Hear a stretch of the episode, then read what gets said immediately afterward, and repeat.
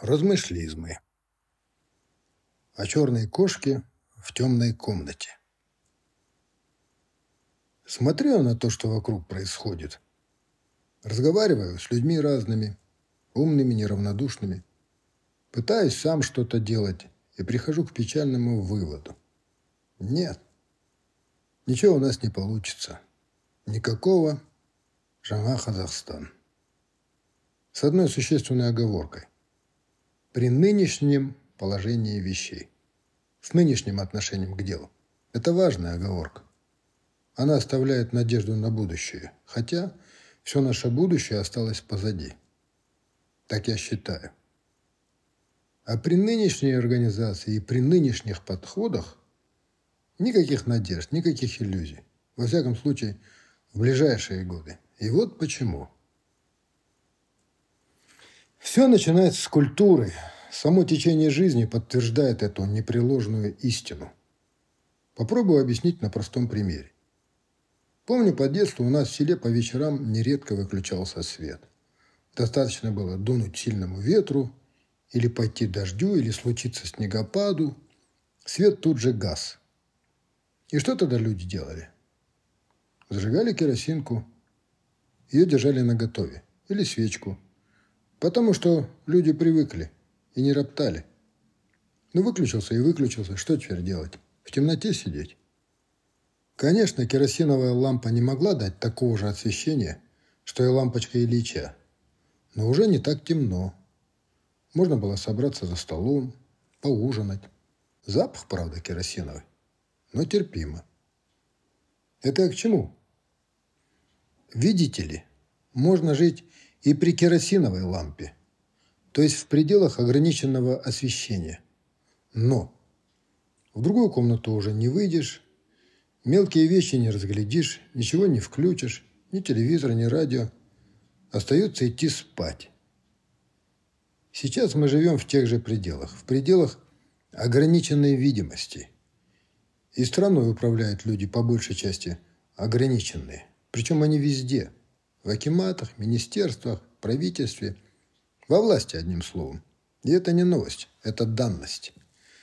Образовательный, мировоззренческий, интеллектуальный, этический, то есть культурный, а следовательно качественный уровень не позволяет этому громадному штату чиновничьего аппарата решать серьезные проблемы. Они не в состоянии, им не под силу.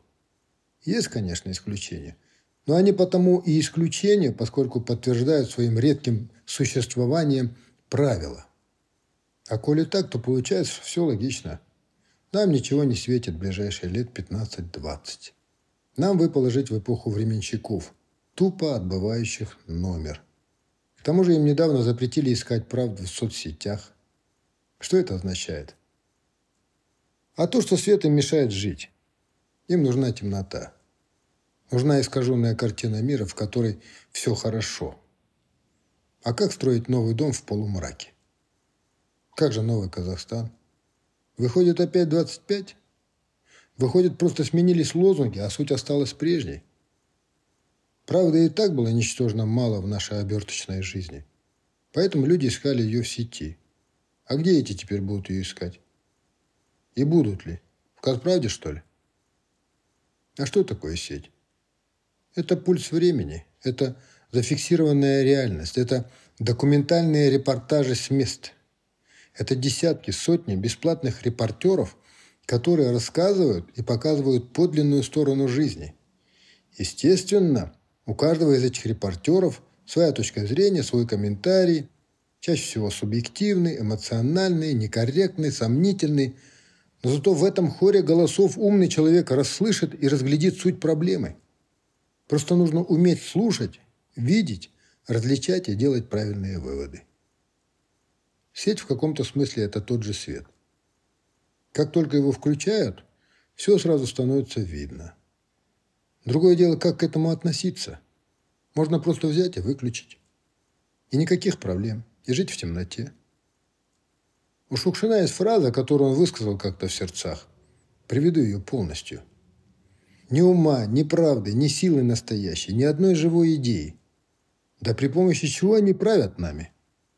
остается одно объяснение – при помощи нашей собственной глупости. Жестковато, конечно, но по сути правда. Темнотой легко управлять, а при выключенном свете тем более. А еще в темноте легче спрятать и спрятаться. Воры и бандиты вообще выходят на свой промысел по ночам. А почему? Потому что в темноте вещи теряют свои истинные черты. Все выглядит мутно и неправдоподобно, пугающе. Вот и выключают свет, то есть сеть, как только сквозняком потянет, как только дождем очищающим запахнет. Лучше уж оставить все как есть. Зачем показывать неприятные вещи? Зачем устраивать дискуссию? Так спокойнее, так привычнее. В этом я усматриваю оскорбительное и малодушное лицемерие властей. Призывать и не выполнять, говорить и не делать, обещать и не исполнять обещаний. Так поступают бесчестные муллы и церковные пустословы. Они призывают служить Господу, жить в миру и смирении, но сами далеки от нравственной чистоты. Я хочу сказать, что если бы власть была культурной, она бы не допустила бедности в богатой стране. Если бы власть была культурной, она не стала бы множить ложь, призывая строить что-то новое, покрывая при этом преступления старого. Культурная власть уничтожила бы коррупцию, а коль этого не происходит, значит, она им еще нужна. Культурная власть начала бы очищение себя, а не стала бы винить диванных экспертов за выкрики с мест. Все это имеет прямое отношение к культуре. Что еще означает культура в широком понимании? Культура – это умение услышать и понять. Это умение сострадать.